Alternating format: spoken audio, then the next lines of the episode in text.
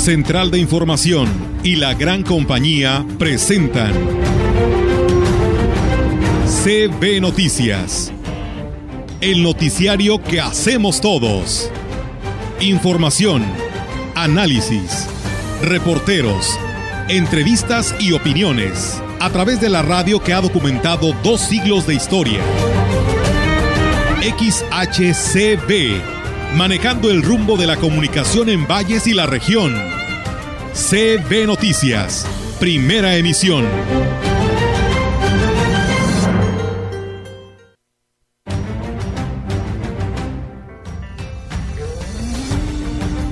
el área física para la vacuna y la observación de los niños va a ser en el área del estacionamiento. Y conforme ellos vayan llegando, no va a haber números.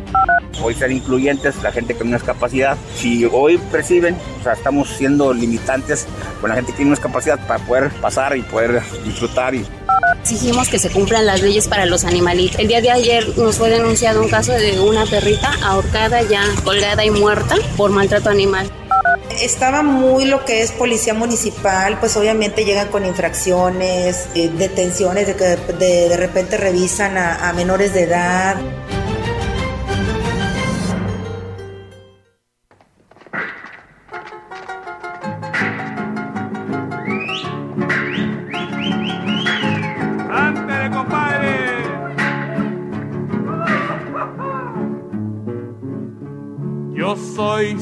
Soldado de Pancho Villa. Así es, un día como hoy muere Pancho Villa, eh, es día del, del bibliotecario y eh, ayer equivocadamente les dije yo que era día de la secretaria, no, es el día de hoy porque tomamos en cuenta que es el tercer miércoles del cada mes de julio. Y voy a saludar a mi querido Víctor Manuel, que tiene una interesante entrevista en esta mañana. Buenos días. Así es, muy buenos días Rogelio, buenos días al auditorio, qué gusto que nos estén acompañando ya en esta mañana muy fresca, ¿eh? Eh, a la hora que llegamos a, aquí a la oficina eh, estaba muy, muy agradable la temperatura. Eh, el pronóstico, sin duda alguna, nos traerá mucho sol, pero por lo pronto en la mañana estaba muy, muy tranquila. Y bueno, como bien lo adelantas, eh, Rogelio, tenemos el gusto de tener aquí en la cabina al ingeniero Servando Rodolfo Castillo Gutiérrez. Él es el director del Museo Regional Oralia Gutiérrez y le doy la bienvenida con mucho gusto. Ingeniero, muy buenos días. Muy buenos días, saludo a todos con gusto y especialmente a tu auditorio. Hoy acudo aquí a este gran medio de comunicación para volver a hacer la invitación al rally cultural que se llevará a cabo el próximo sábado 23 de julio en el marco de los festejos de, de nuestra ciudad.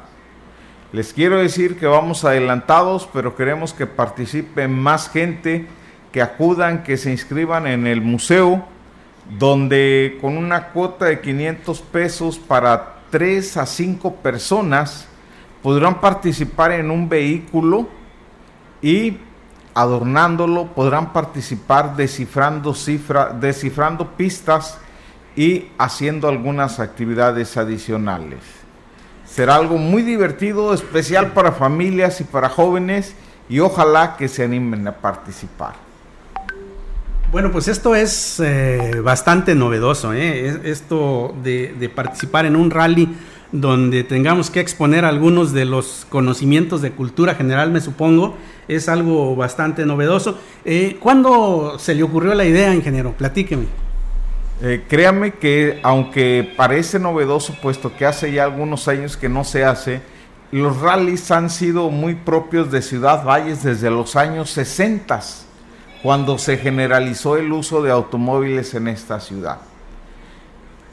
Quiero este, además decirles que si bien la inscripción es de 500 pesos, pueden ganar premios, ganar premios de 3 mil pesos al primer lugar, 1500 al segundo, 500 al tercero y sobre todo participar para apoyar al Museo Regional Huasteco AC Oralia Gutiérrez Barrios.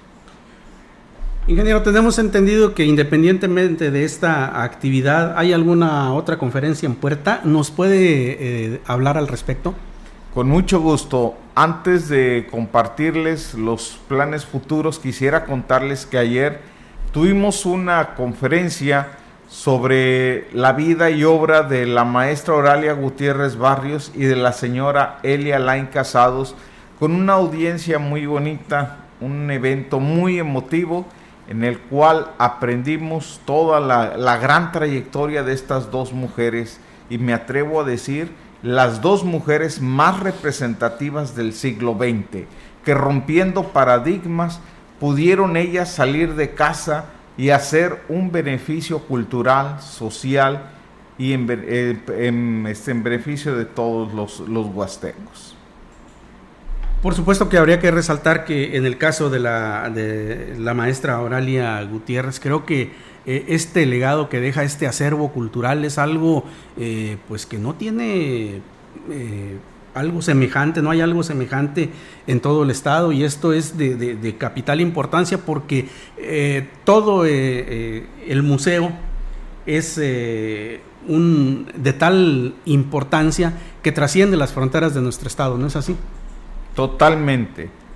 Somos el museo más importante que existe en cultura huasteca y este es un legado de la maestra Oralia, pero también lo es el descubrimiento de, de las cascadas de Tamul, de la cueva del agua que ella dio a conocer a los medios internacionales después de una larga caminata desde la subida. También ella fue quien hizo el escudo de Ciudad Valles, fue la primera mujer que obtuvo el reconocimiento de la Presea Plan de San Luis, la máxima, el máximo galardón del Estado. Además, en París, fue seleccionada como el tercer ejemplo mundial más importante en un programa hecho por la ONU denominado Cultura, la unión entre los pueblos. Entonces el impacto de su obra es tan grande que apenas la estamos aquilatando.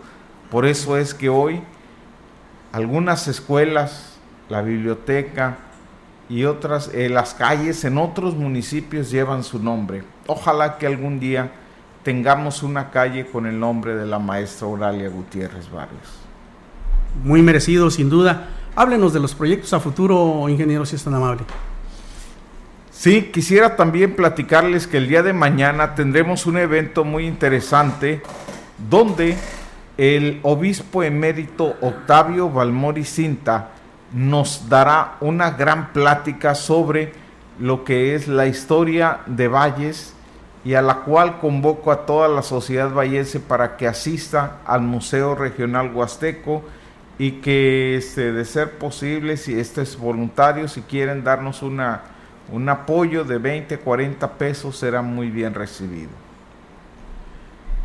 Muy bien, ingeniero, pues eh, ahí tienen ustedes toda esta gama de actividades que se están realizando eh, con eh, relación al aniversario, al 489 aniversario de la fundación de nuestra ciudad y de los que el Museo Regional Oralia Gutiérrez forma parte importantísima y que le pone un toque, un plus cultural a estos festejos porque, eh, bueno, les decía del rally, les decía de la conferencia y sobre todo el difundir eh, la vida y la obra de estas dos excepcionales mujeres, tanto la maestra Oralia como la señora Elia Line. Y creo que esto es parte fundamental en la construcción de nuestra historia, no solo de nuestra eh, historia más reciente del siglo anterior, sino las bases para que todo lo que hemos sido para que nuestra identidad sea eh, reconocida y conocida por las generaciones futuras. Yo le quiero agradecer infinitamente al ingeniero Servando Rodolfo Castillo Gutiérrez su presencia en esta cabina y eh, pues eh, preguntarle algo más que agregar. Solamente hacerle la convocatoria para que asistan porque estos, con estos eventos de tipo cultural enriquecen el alma, alimentan el espíritu y nos dan conocimientos de nuestros orígenes. Pues ahí tienen ustedes la invitación, la reiteramos y le agradecemos al ingeniero. Nosotros continuamos con más información.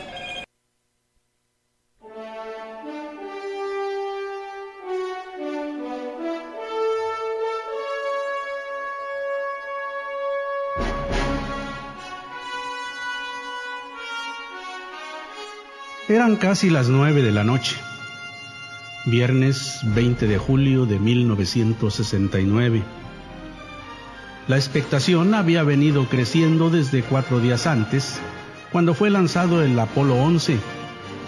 Pues en Ciudad Valles, como en todo el mundo, se esperaba que por primera vez en la historia un ser humano plantara su huella en la superficie de la luna.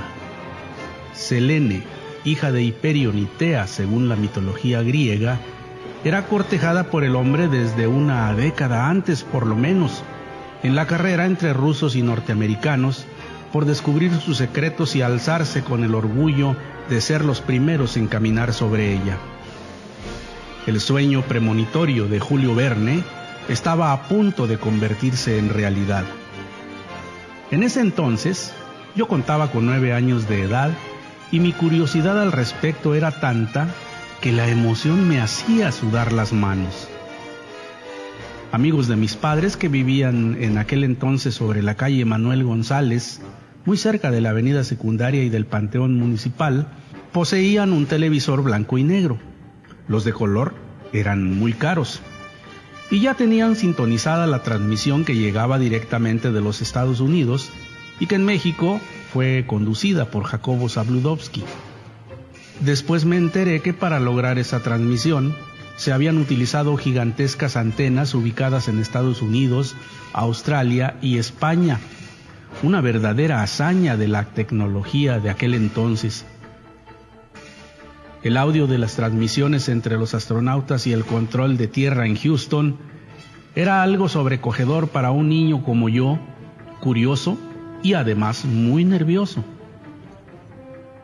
Cuando llegó el momento cumbre y Neil Armstrong plantó su huella en la superficie de la luna, pronunciando la histórica frase es un pequeño paso para el hombre y un salto gigantesco para la humanidad, yo me estrujaba las manos de la emoción. Me parecía increíble que una persona estuviera tan lejos del planeta y que pudiésemos ser testigos de ello a través de la televisión.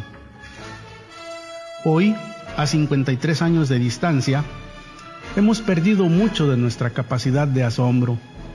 Con un teléfono celular podemos ver y escuchar de manera casi instantánea a una persona que se encuentre en el otro lado del mundo.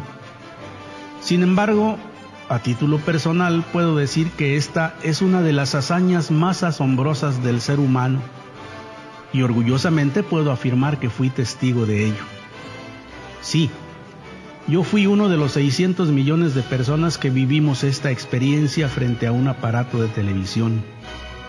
Una jornada que es un hito por su significado para la ciencia, por su repercusión política en plena Guerra Fría, una jornada fascinante, pues, y por supuesto, más para un niño de nueve años de edad.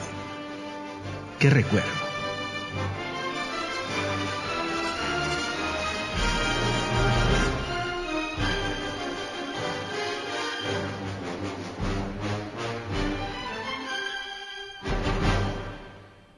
Un hecho importante, Víctor, pero yo difiero porque cuando no hay internet no puedes ver nada. Entonces hay que ser un poco naturales. Y sí, es un momento muy importante. Y alguien decía, se me ocurre en este momento mencionarlo, cuidemos la Tierra porque en Marte, por más que han buscado vida, no la hay. Así es. Y esa era la idea también de este, encontrar eh, una forma de vivir en la Luna. ¿no? Dios creó nada más la Tierra y este planeta que hay que cuidar. Bueno, y, creo que eh, algo de lo que comento en esta, en esta vivencia eh, en este recuerdo de este aniversario de la llegada a la luna es eh, precisamente el hecho de que hemos perdido esa capacidad de asombro. Sin embargo, nos comentaban, nos comentaba la licenciada Marcela Castro al respecto, y nos decía que efectivamente esta generación ha perdido esa capacidad de asombro, sin embargo, es algo que no debemos permitir que suceda, que se pierda esa, esa maravilla que sentimos cuando eh, hay un avance en la ciencia de esta naturaleza. Hoy vemos las imágenes que llegan a través del nuevo telescopio, el web, que nos está dando eh, a conocer pues el universo de una manera como tan, tan diferente a, lo que hemos visto hasta la fecha, que es, es, verdaderamente sorprendente, Rogelio. Sí, y lo, y lo malo es que cuestan muy caros estos telescopios. Esa es una. Pero hace días también vimos el espectáculo que nos asombró, la nube que se formó en, la playa Miramar, y la cubierta que tenía la luna. Y esos son los pequeños grandes detalles que nos brinda la naturaleza. Que nos brinda la naturaleza y que no debemos dejar este eh, pasar por, por alto. ¿eh? Y, como bien nos decía la licenciada Marcela, no debemos perder esa capacidad de asombro, el maravillarnos con algo que, vamos, eh, hace, por ponerte un símil, un ejemplo, hace 30 años, ¿quién hubiera dicho que tú te ibas a poder eh, comunicar con otra persona con un aparato eh, que no tiene ningún cable, hacerlo de manera instantánea y no solo la voz, sino también la imagen? Es, algo que, bueno, eh, lo habíamos visto en programas de ciencia ficción, pero que no lo, no lo hemos aquilatado como, como debe ser, ¿no? Y que los avances bien este, utilizados son buenos, ¿eh? Lo malo es que hay mucha gente que no hace buen uso de ellos y entonces denosta, denigra, pone imágenes que no van, que no son, este, viraliza cosas que son negativas para la sociedad. Y lo que sí me gustaría que en todo caso se viralizara, Víctor, es la, la búsqueda y el encuentro de la paz. Así es. Que tanta falta nos hace. Así Vamos a continuar con información. La directora del Hospital General de Ciudad Valles, Mónica González Mojica, declaró que para la jornada de vacunación contra COVID-19 a menores de 9 a 11 años se tienen contempladas 5.000 dosis. Por cierto, en el IMSS está larga la fila. ¿eh? En los cuatro días de vacunación se instalarán cinco módulos por lo que estimó una atención de 200 niños por cada hora y media. El área física para la vacuna y la observación de los niños va a ser en el área del estacionamiento. Y conforme ellos vayan llegando, no va a haber números. El horario va a ser de 9 a 5 de la tarde, en lo que vamos a estar vacunando. Va a venir tránsito, se va a cerrar vialidad a partir de las 6 y media de la mañana, los cinco días. Obviamente vamos a pedir a la población que nos apoyen a retirar todos los vehículos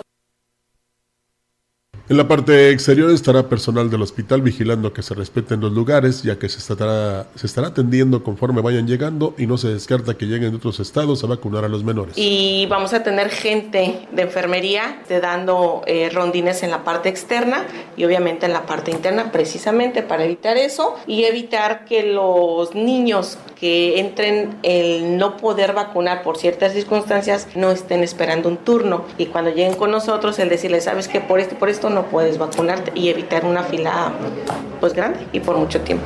Aquí espero no verle, no verle confundido porque dice que lleguen de otros estados a vacunar a los menores. No, la vacuna es aquí. En todo caso, vienen menores de otros estados. Por último, recomiendo a los padres de familia llevar a los menores desayunados e hidratados a la zona de vacunación. Solo podrá pasar un acompañante y el tiempo de observación será de media hora.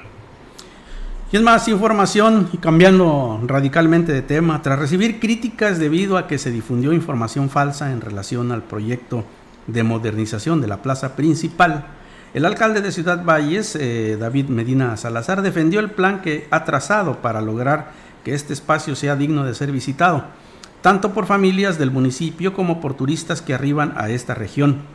Indicó que en primer lugar no se talarán los enormes árboles que se encuentran en la plaza principal, mismos que formarán parte del nuevo proyecto que será totalmente funcional y está seguro que será del agrado de todos en general. Así lo dijo. Hoy ser incluyentes, la gente con una discapacidad. Si hoy perciben, o sea, estamos siendo limitantes con la gente que tiene una discapacidad para poder pasar y poder disfrutar y la imagen de un río, bueno, pues solamente la gente que no tiene una discapacidad lo puede hacer porque no tenemos siquiera una rampa, tenemos que subir unas escaleras y bajar. Tenemos que hacer áreas donde vengan a degustar la comida típica y también voy a adquirir y comprar alguna un souvenir. Tenemos que buscar un lugar que le dé identidad.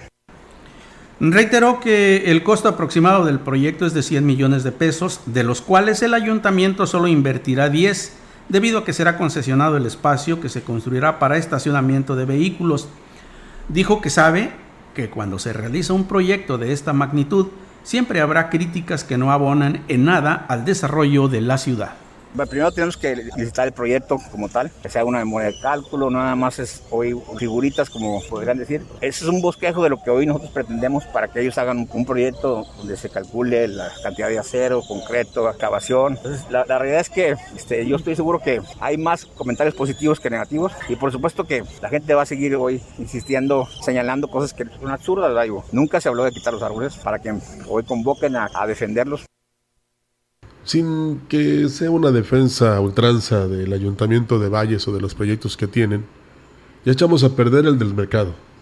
Digo, lo echamos a perder porque eh, nos incluimos en los que estamos en opiniones encontradas, ¿no? Porque hay quien nada más está esperando que se tropiece el presidente para criticarlo, ¿verdad?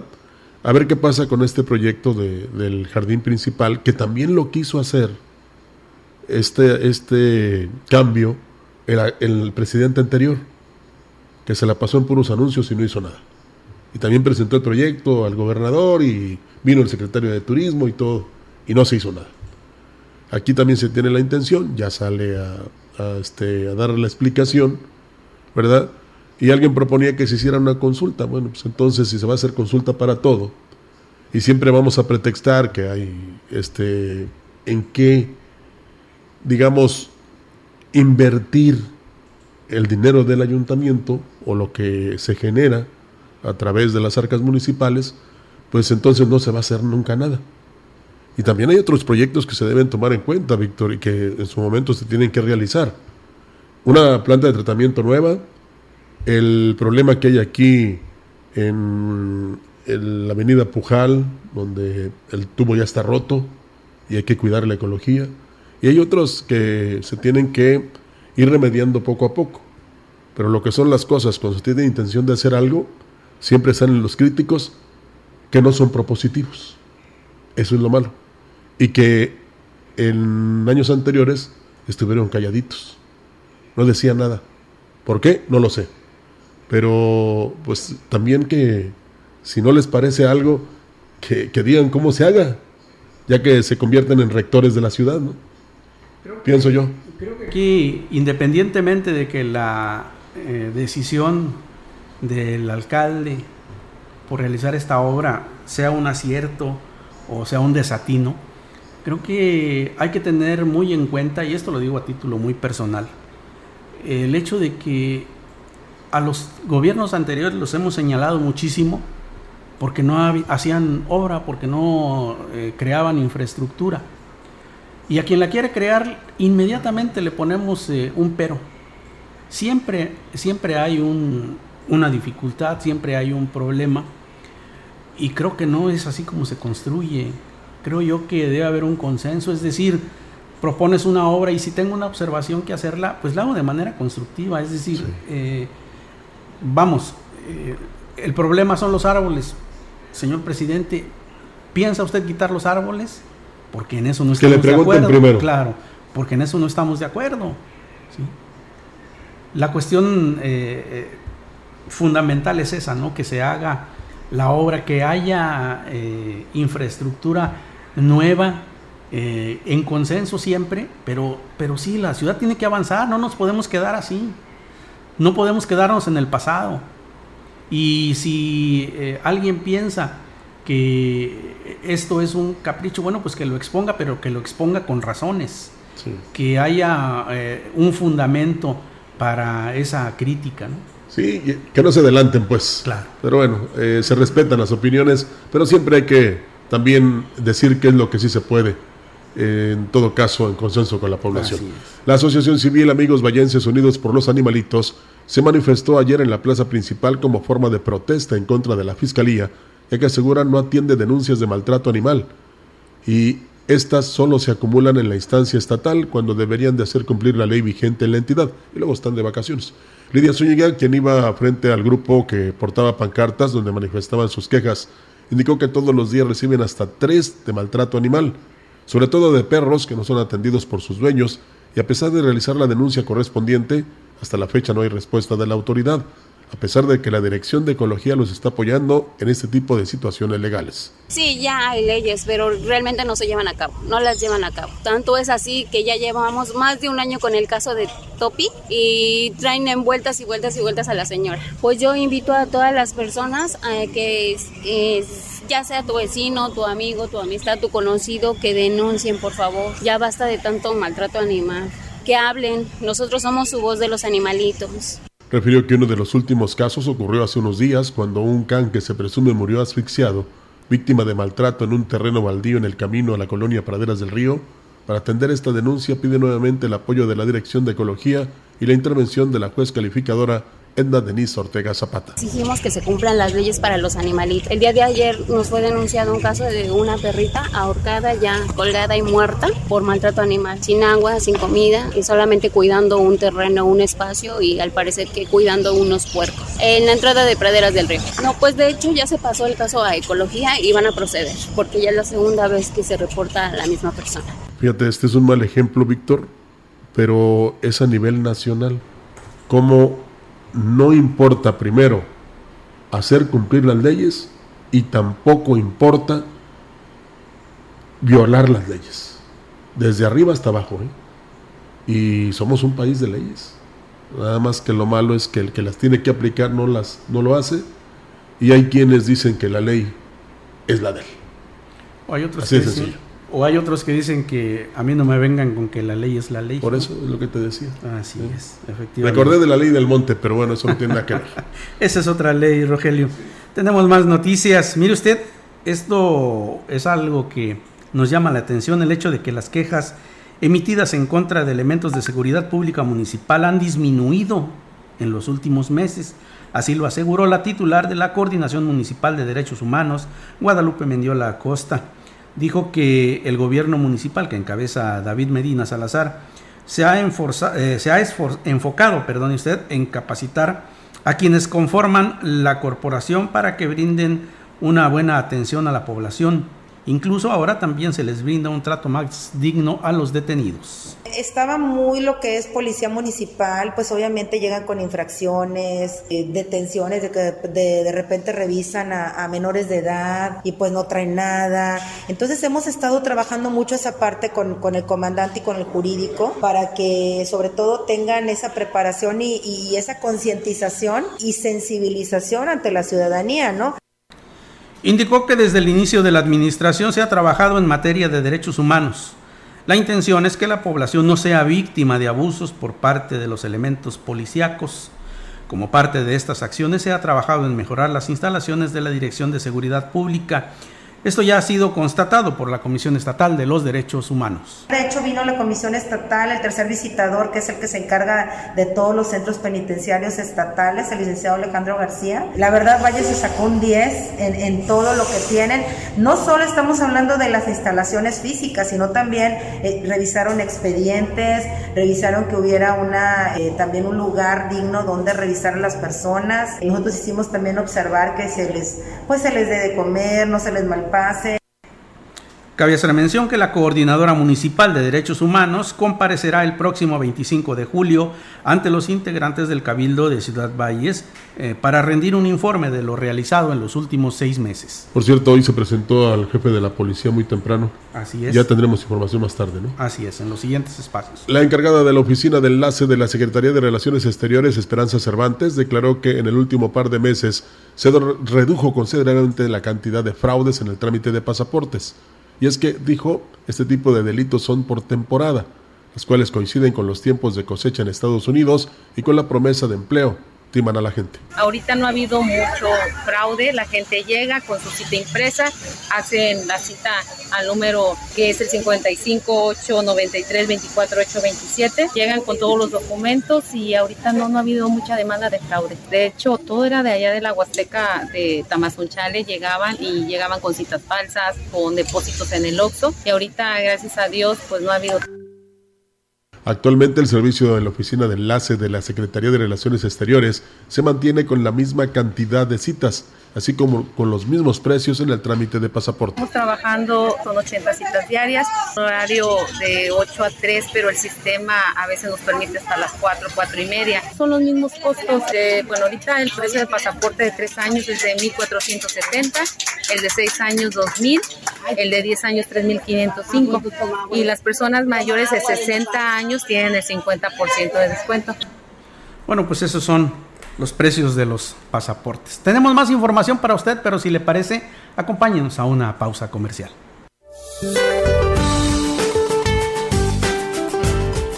Para hoy, el monzón mexicano afectará el noroeste del país. Provocará lluvias puntuales intensas que podrían originar incremento en los niveles de ríos y arroyos, inundaciones y deslaves en zonas bajas de Sonora, lluvias muy fuertes en Chihuahua y lluvias fuertes en Durango.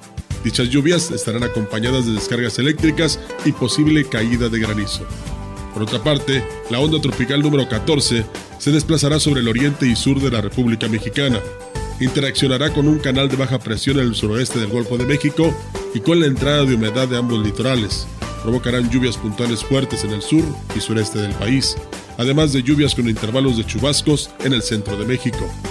Dichas lluvias estarán acompañadas de descargas eléctricas. Finalmente, se mantendrá el ascenso gradual de las temperaturas máximas sobre la mayor parte del país, con temperaturas superiores a los 45 grados centígrados en Baja California, Sonora, Nuevo León y Tamaulipas. Para la región se esperan intervalos nubosos sin posibilidad de lluvia. La temperatura máxima para la Huasteca Potosina será de 37 grados centígrados y una mínima de 25.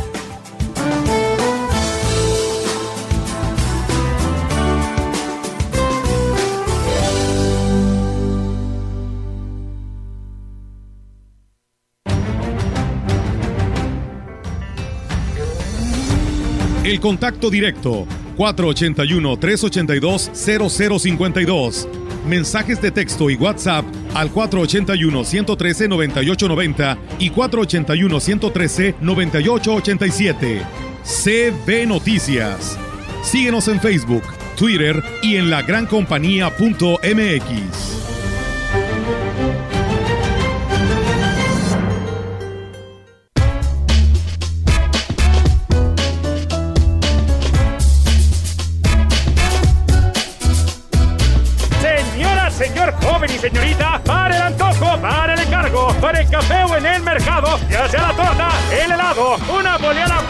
zapato o un pago en algún lado, una moneda de 20, su mejor aliado.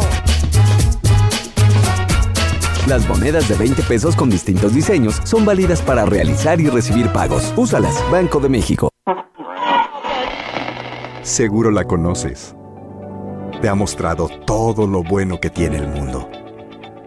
Te comparte sus experiencias sin pedirte nada a cambio. Y pase lo que pase, siempre contarás con ella. Exacto. Es la radio. 100 años con nosotros. CIRT, Cámara Nacional de la Industria de Radio y Televisión. Llegó una oferta que está de wow y de miau. 3x2 en todo el departamento de mascotas. Y además 3x2 en todas las galletas, café, sustitutos de cremas para café y en todos los cereales y barras Kellogg's. Con Julio, lo regalado te llega. Solo en Soriana. A julio 21. Aplica restricciones. Prometiste un mejor sistema de salud y quedó en el olvido. Juraron combatir la corrupción y nos mintieron a todos.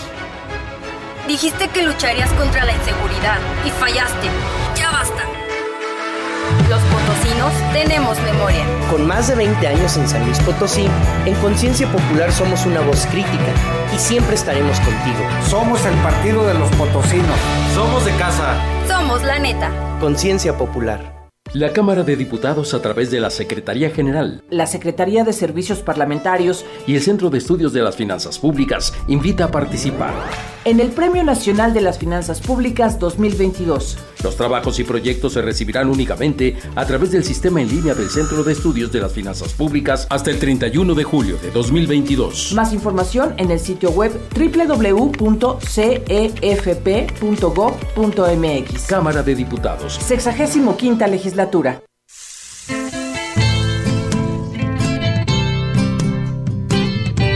La gran compañía en la puerta grande de la Huasteca Potosina. En un lugar de grandes nubes. XHCD México con 25.000 watts de potencia transmitiendo desde Londres y Atenas, en Lomas Poniente, Ciudad Valles, San Luis Potosí, México. Teléfono en cabina 481-382-0052. Y en el mundo, escucha lagrancompañía.mx. La diferencia de escuchar radio. XHCB 98.1 FM. Valles del corazón, soy más seco de este suelo.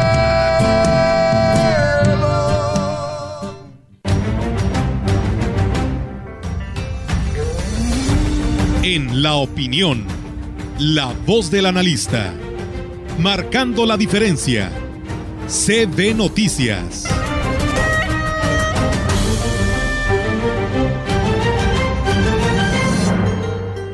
Gracias por seguir con nosotros. Ahora escuchemos la opinión del maestro Marco Iván Vargas. Adelante. ¿Qué tal amigas y amigos de la gran compañía? Es un enorme gusto para mí saludarles nuevamente por este medio. A propósito de una reciente publicación de una encuesta de victimología por parte del Instituto Nacional de Estadística, Geografía e Informática, el INEGI, donde se mide tanto la experiencia directa y vivencial de las personas que fueron víctimas de un delito como la percepción de inseguridad que se tiene en cada una de las ciudades, no dejan de hacerse esperar las eh, declaraciones, los posicionamientos, sobre todo de las autoridades públicas, con respecto a estos datos.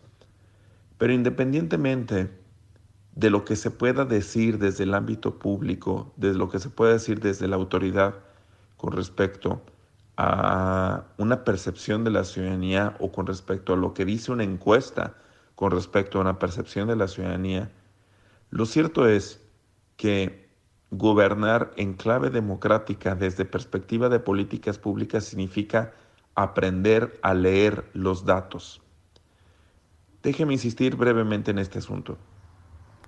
Cuando se habla de políticas públicas, no se habla de eh, ocurrencias de gobierno, de acciones que no tienen propósitos o que no tienen metas claras, sino que tiene que ver con la confección de alternativas y de soluciones que desde la política gubernamental se toman o se confeccionan a la medida de los problemas que manifiesta la población.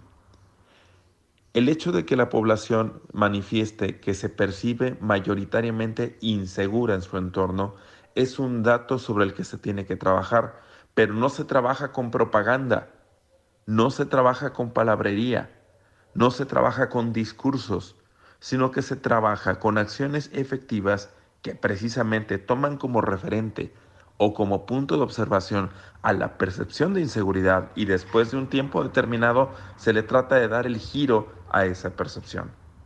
Pero de nuevo, gobernar no significa trabajar, trabajar con percepciones. Gobernar significa trabajar con la estructura de las causas que generan esas percepciones. Sobre esto va el enfoque de política pública. Cualquier persona que se quiera tomar en serio la, la labor de gobernar de manera puntual y objetiva tiene que prestar atención a lo que dice y lo que siente la ciudadanía, porque a final de cuentas estas son manifestaciones de los problemas concretos. Muchas gracias, nos escuchamos la siguiente semana. Bien, pues esa es la, la opinión del maestro Marco Iván Vargas. Tenemos, varios comentarios, Víctor, antes de ir a corte. Dice, difiero con la opinión de Rogelio, claro que se debe tomar en cuenta la opinión de la ciudadanía, más cuando son obras no prioritarias y que provocan se pierda la identidad de nuestro municipio. Em, ¿Qué dice? Eh, somos huastecos y debemos sentirnos orgullosos y ese proyecto no tiene nada que ver con nuestras raíces culturales. Creo que si argumenta el señor Medina que no hay acceso para las personas discapacitadas, se pueden hacer adecuaciones menos costosas y no solo ahí, sino todos los sitios. Por ejemplo, la presidencia, eh, pavimentar, arreglar drenajes, hacer otra planta procesadora de aguas negras, etcétera. No obras relumbrosas, dice aquí, pero poco apropiadas. Bueno, así dice.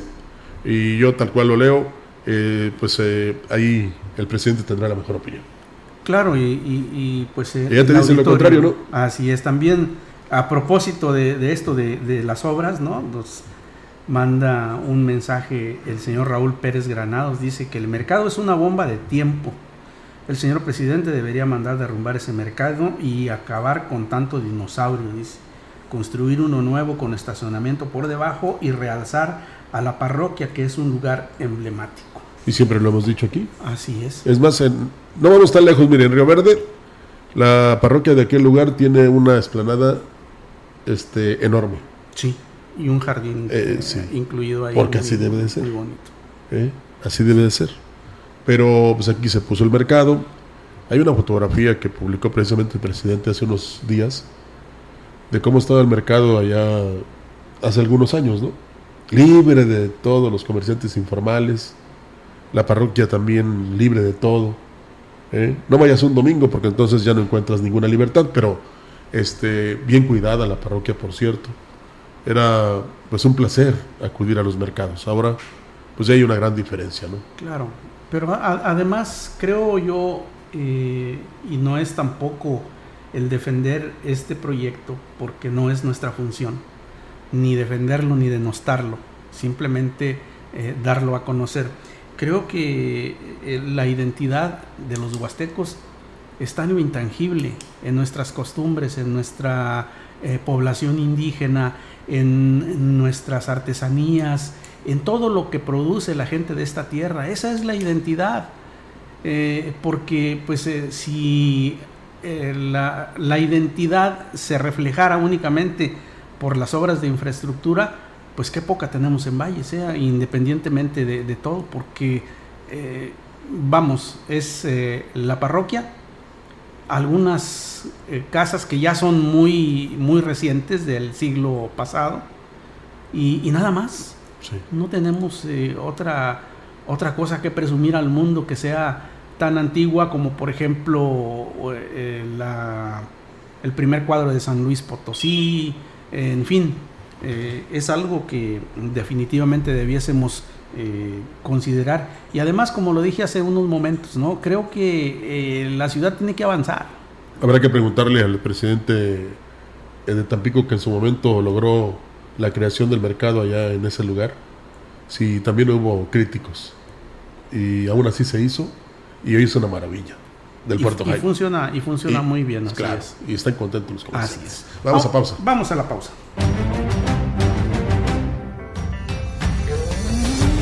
El contacto directo 481-382-0052. Mensajes de texto y WhatsApp al 481-113-9890 y 481-113-9887. CB Noticias. Síguenos en Facebook, Twitter y en lagrancompañía.mx.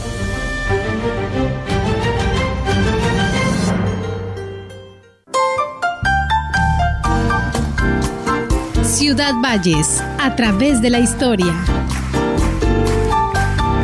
A un año de inaugurada la carretera México-Laredo en su paso por Ciudad Valles y viendo su gran afluencia, el general Gregorio Osuna abrió el primer hotel con el nombre de Casa Grande.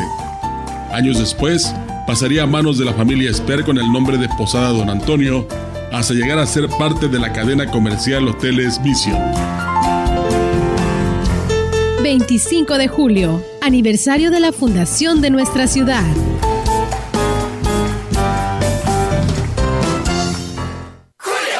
Chico, la vida es una fiesta. ¡Azúcar! Y para gozar sabroso, llégale al 3x2 en dulcería. Y además, lleva el segundo al 50% de descuento en aceites comestibles Nutrioli, Sabrosano, Gran Tradición o papel higiénico. Con Julio, lo regalado te llega. Solo en Soriana. A julio 21. Aplican restricciones.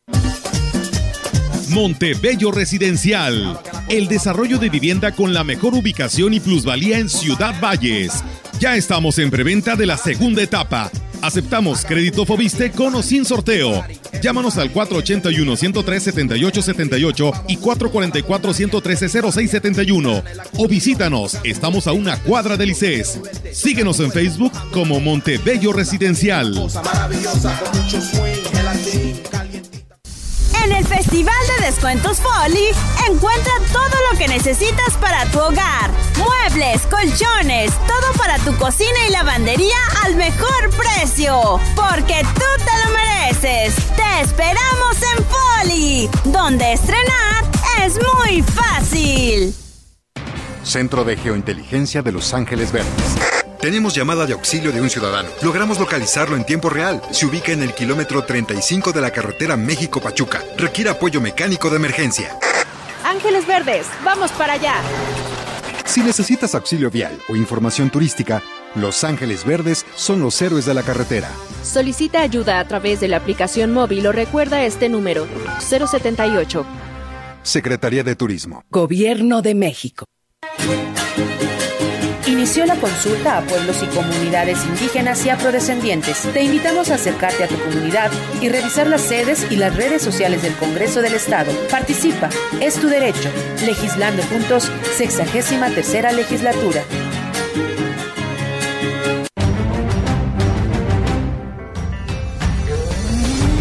Continuamos.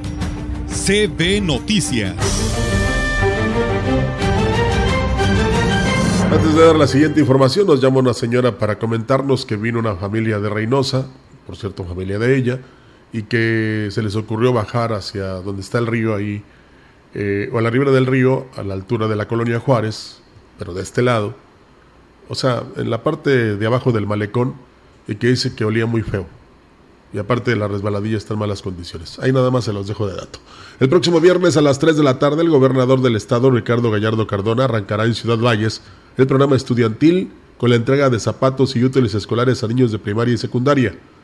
El delegado de la Secretaría de Desarrollo Social y Regional, Gerardo González Reverte, dijo que el registro de beneficiarios ya está disponible en las oficinas. Estamos recibiendo gente aquí, estamos yendo a colonias y estamos apoyando a, los niños de primaria y de secundaria.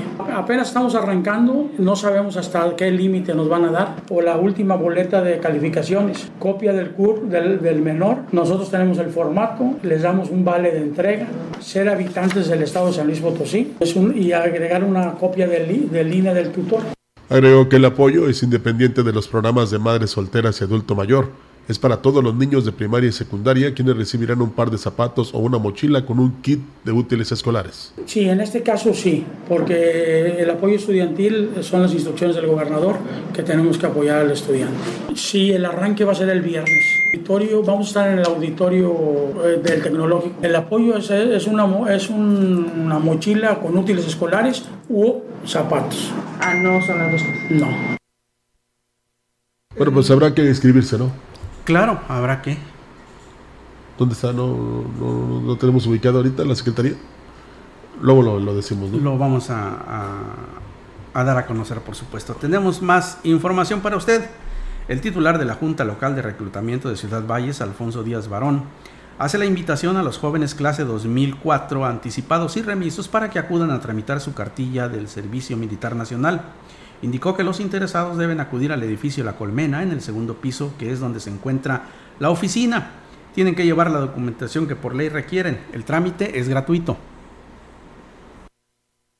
En el asunto de las cartillas, pues vamos bien. Van 500 cartillas tramitadas desde enero, del 15 de enero hasta ahorita el día presente. Todavía nos faltan 400 cartillas pendientes que tenemos ahí, esperando, haciendo la invitación a todos los jóvenes que tengan de 18 años para arriba. Tiene una edad máxima de 39 años, o sea, hasta los 39 años pueden tramitar esa identificación dijo que el horario de atención es de 8 de la mañana a 15 horas de lunes a sábado. De ahorita estamos en la clase 2004. Los requisitos pues es una copia, copia original del acta de nacimiento, copia del CURP, comprobante de domicilio y cuatro fotografías, también el último grado de estudios, una constancia del, del, último grado de estudios y ahora sí que cuatro fotografías de tamaño 35 por 45. Bueno, le doy la dirección de la Secretaría de Desarrollo Social, aquí somos bien rápidos, Víctor. Este está en Fuego 405, Colonia Lázaro Cárdenas, según lo que yo tengo aquí. ¿eh? Este. Mm, eh, esa es la dirección de Ciudad Valles. Para que acudan ahí a inscribir a los jóvenes que van a ser beneficiados con este programa del gobierno del Estado. El regidor emanado del PRI Humberto Torres Medrano aseguró que como oposición ha estado cumpliendo con su trabajo de defender los intereses de la población cuando ha sido necesario. Dijo que la administración ha estado trabajando de acuerdo a los planes de desarrollo. Sin embargo, en el caso de la DAPA hay mucho que corregir, por lo que ya están trabajando en ello. Bueno, sobre temas que en ocasiones tengamos que debatir, lo hacemos. La situación de la DAPA, bueno, ahorita en lo que yo me he enterado, eh, son casos que pues se han hecho algunos comentarios. Primeramente hay que revisar y cerciorarnos, analizar y si hemos este, sugerido el acercamiento con quienes en ocasiones van creando ese tipo de problemáticas. Agregó que el área donde ven mayor diferencia es donde se genera la información, pero será a través de la regidora con la comisión de la DAPA que se determinen las acciones que se van a seguir. Y en más noticias, le comento a usted que la producción de azúcar en el ingenio Plan de Ayala rompió récord, luego de varios años de registrar niveles muy por debajo de lo que venía manejando la factoría. Así lo señaló el dirigente de la sección 7 del sindicato de azucareros, Ranulfo Bracamonte Ramírez. Destacó que además del trabajo en conjunto de todo el personal en el ingenio, les benefició el clima y las condiciones de la maquinaria para posicionarse entre los ingenios con mayor producción de azúcar refinada en el país para una producción de más de 162 mil toneladas de azúcar producido, cuando el anterior récord era de 157 mil fracciones. A nivel nacional estamos dentro de los ingenios de, de, mayor producción en cuestión de azúcar refinada, porque hay otros ingenios que tienen más producción que nosotros, pero es azúcar estándar. De hecho, el primer lugar en producción a nivel nacional es un vecino de aquí que es el ingenio de Pánuco. Agregó que al terminar la molienda, entra a laborar el personal técnico para realizar el mantenimiento y reparación de la factoría, trabajo que se desarrolla en los meses en que eh, esta, estas fábricas están en receso. Y obviamente los accidentes, como cualquier empresa, existen, esos son inevitables, nadie quiere accidentarse. Y pues sí, no puedo negarlo que por ahí este, sí existieron algunos accidentes, pero nada de gravedad, gracias a Dios. Cuando es zafra, Constamos con un total de 400 trabajadores de plantilla en, reparación, 200 y fracción. Bueno, este, regresando otra vez a la información de la Cedesore, es Fuego 405, fraccionamiento avance. Ahí por donde está Chedragui. Creo que de todas maneras Chedragui aquí se anuncia. Entonces ahí para que lo busque, si es que tiene que, bueno, quiere, mejor dicho, el beneficio para los menores de primaria y secundaria que van a recibirlo el próximo viernes, pero que tienen que estar inscritos. El presidente de Tancanwitz, Octavio Contreras Medina, informó que el retraso en la instalación de la Guardia Nacional en su municipio ha sido por cuestiones ajenas a ellos. El edil dijo que ellos han cumplido con el terreno y la adecuación de este para que se instale la base, sin embargo, está a la espera de las indicaciones que hagan al respecto. Por ahí hemos tenido un poquito de retraso con el tema de la Guardia Nacional. Hemos seguido el contacto con ellos, hemos seguido dándoles la información que, que nos han requerido. Por ahí tengo entendido que ha habido ciertos retrasos por su parte, pero nosotros, como bien lo comenta, ya estamos, en, ya estamos en, este, cumpliendo todos los requisitos que nos pidieron. Uno precisamente de ellos es tener el terreno en, las, en óptimas condiciones, que estamos esperando que nos, que nos, den, que nos den información de cuáles, qué condiciones o qué, de, de qué forma lo quieren para empezar a trabajar sobre eso. Y en más eh, noticias, le comento que el próximo sábado 23 de julio inician las fiestas tradicionales de Santiago y Santa Ana 2022 allá en el bellísimo municipio de Aquismón. A las 5 de la tarde se pondrá en marcha la exposición ganadera en los terrenos eh, frente a la unidad deportiva y a las 6 dará comienzo el desfile de apertura por las principales calles. A las 8 de la noche en la explanada de la plaza principal se desarrollará el protocolo de inauguración, encabezado por el presidente municipal Cuauhtémoc Valderas Yáñez, dentro del cual se coronará a la reina Coral Medina. Después del espectáculo de la pirotecnia, todo quedará listo ahí mismo y completamente gratis para disfrutar el show del comediante Alan Saldaña y posteriormente deleitarse con los éxitos del legendario grupo Guardianes del Amor con su vocalista y fundador Arturo Rodríguez. Al respecto de esta magna fiesta que está por arrancar, es el alcalde Cuauhtémoc Valderas Yáñez quien comenta al respecto. Estamos listos para recibir a quien guste venir a acompañarnos. Hemos hecho pública la invitación y sobre todo que Aquismón como siempre los va a recibir con los brazos abiertos. Tenemos una cartelera ahí con mucho cariño para la gente, diferentes géneros y sobre todo que una diversión sana para nuestra gente de Aquismón y la gente que, le guste visitar a, nuestro municipio. Por ahí ya hemos tenido muchas llamadas de personas que, que nos van a estar acompañando. En más información, el titular de la Secretaría de Desarrollo Social y Regional Cedesore, Juan Ignacio Segura Morquecho, anunció que los apoyos escolares y otros programas impulsados por el gobierno encabezado por Ricardo Gallardo Cardona saldan la deuda histórica dejada por la herencia maldita que fue indolente ante las necesidades de las familias de esta región potosina. El funcionario puntualizó que gracias al trabajo del gobierno estatal podrá cubrirse un universo de aproximadamente 200.000 estudiantes, es decir, casi el 50%, tomando en cuenta que la matrícula total de estudiantes en el nivel básico en Solís Potosí es de casi 500.000 alumnos. Afirmó que este será un programa que beneficiará a miles de familias potosinas en la zona huasteca y que garantizará la permanencia en los estudios de la niñez y adolescencia, dado que hay niños que incluso trabajan para ayudar a la economía familiar y no tienen acceso a los útiles escolares para estudiar como se debe, expresó. El titular de Cedesora afirmó que para acceder al programa, los padres de familia pueden acudir a las oficinas de esta dependencia del DIF estatal y de la Secretaría de Educación de Gobierno del Estado, que están ubicadas en las cuatro regiones de la entidad. Mediante este programa, el Estado entrega zapatos, lápiz adhesivo y de madera, bolígrafos y juegos de geometría en el caso de los paquetes para estudiantes de primaria. Para el nivel de secundaria se agregan diccionario y calculadora.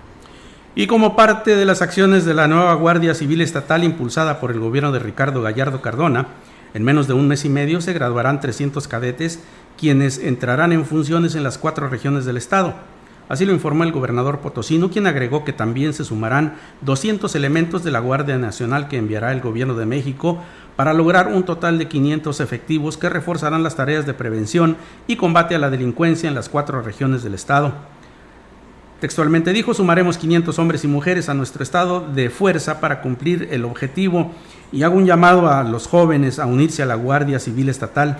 Afirmó que desde la aprobación de la creación de la Guardia Civil el pasado mes de marzo, su gobierno ha hecho lo propio a fin de fortalecer las corporaciones con la adquisición de nuevas patrullas y equipo táctico, pero también con el reclutamiento para aumentar el estado de fuerza en San Luis Potosí, y ahora se suman 300 elementos más. Se trata de policías nuevos, jóvenes, potosinos que vienen sin mañas, dijo, que pasaron por una preparación adecuada y moderna.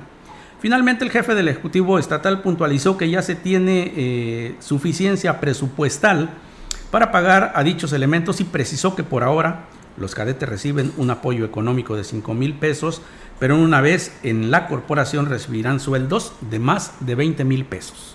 Menos fotos de presidentes y más fotos de obras es lo que se le está sugiriendo a los ayuntamientos por parte de la coordinación estatal para el fortalecimiento institucional de los municipios para su primer informe de gobierno.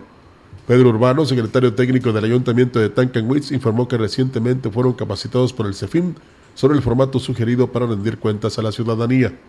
Y destacó que el informe tendrá que ser concreto, apegado a los objetivos del plan de desarrollo institucional. Nos decían también que hay que ver los tiempos para la promoción, que no se vea como una promoción del presidente para futuras elecciones, futuros eventos electorales, que sea muy institucional, que las fotografías siempre permanezcan en las obras que se hicieron, en los trabajos, en las actividades y no hacerlo de manera promocional para la figura del presidente. Agregó que otra de las innovaciones para este primer informe será llevarlo directamente a las comunidades indígenas. Y en más información hay muchas obras, acciones y beneficios que informar que se han logrado en estos primeros meses. Esto lo expresó el secretario del Ayuntamiento de Aquismón, José Antonio Padrón de la Parra, al mencionar que todos los departamentos están en la compilación de información de lo que se ha realizado en esta administración desde el primero de octubre y que se dará a conocer como marca la ley en el mes de septiembre. El funcionario dijo que el trabajo de elaboración del informe iniciará de manera más formal una vez que concluyan las fiestas tradicionales de Santiago y Santa Ana y que cada departamento detalle el trabajo que se ha realizado. Ahí se incluirán obras y acciones que se han ejecutado hasta el momento. Ya viene el informe, como lo establece la ley orgánica, en la segunda semana del mes de septiembre. Eh, el alcalde tiene que rendir un informe del estado que guarda la administración pública municipal. Y una vez culminando el proceso de las fiestas, ya nos vamos a abocar agosto y septiembre a preparar todo lo relativo al primer informe de gobierno de nuestro presidente municipal, el ciudadano Cuauhtémoc Banderas Yáñez. Indicó que entre las obras que se han realizado en beneficio de las familias aquismonenses, hay acciones en los rubros de caminos, agua potable y educación, entre otras. Y ya para culminar este espacio de las noticias, tenemos que eh, con una inversión que supera el millón de pesos, es un hecho histórico en Gilitla, fueron entregados este martes 320 tinacos a igual número de beneficiarios de 21 comunidades.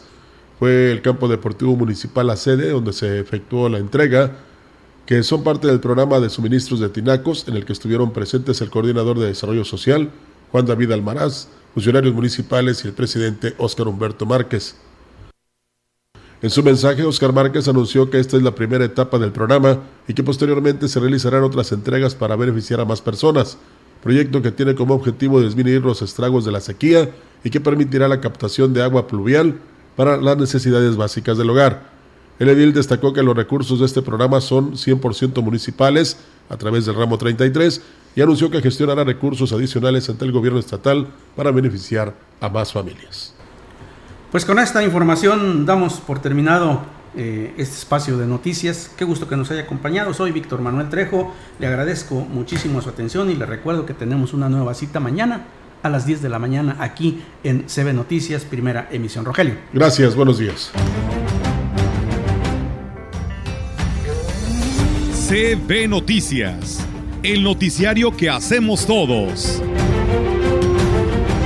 Escúchanos de lunes a sábado 2022. Todos los derechos reservados. CB, la gran compañía. La radio que ha documentado dos siglos de historia en Ciudad Valles y la región.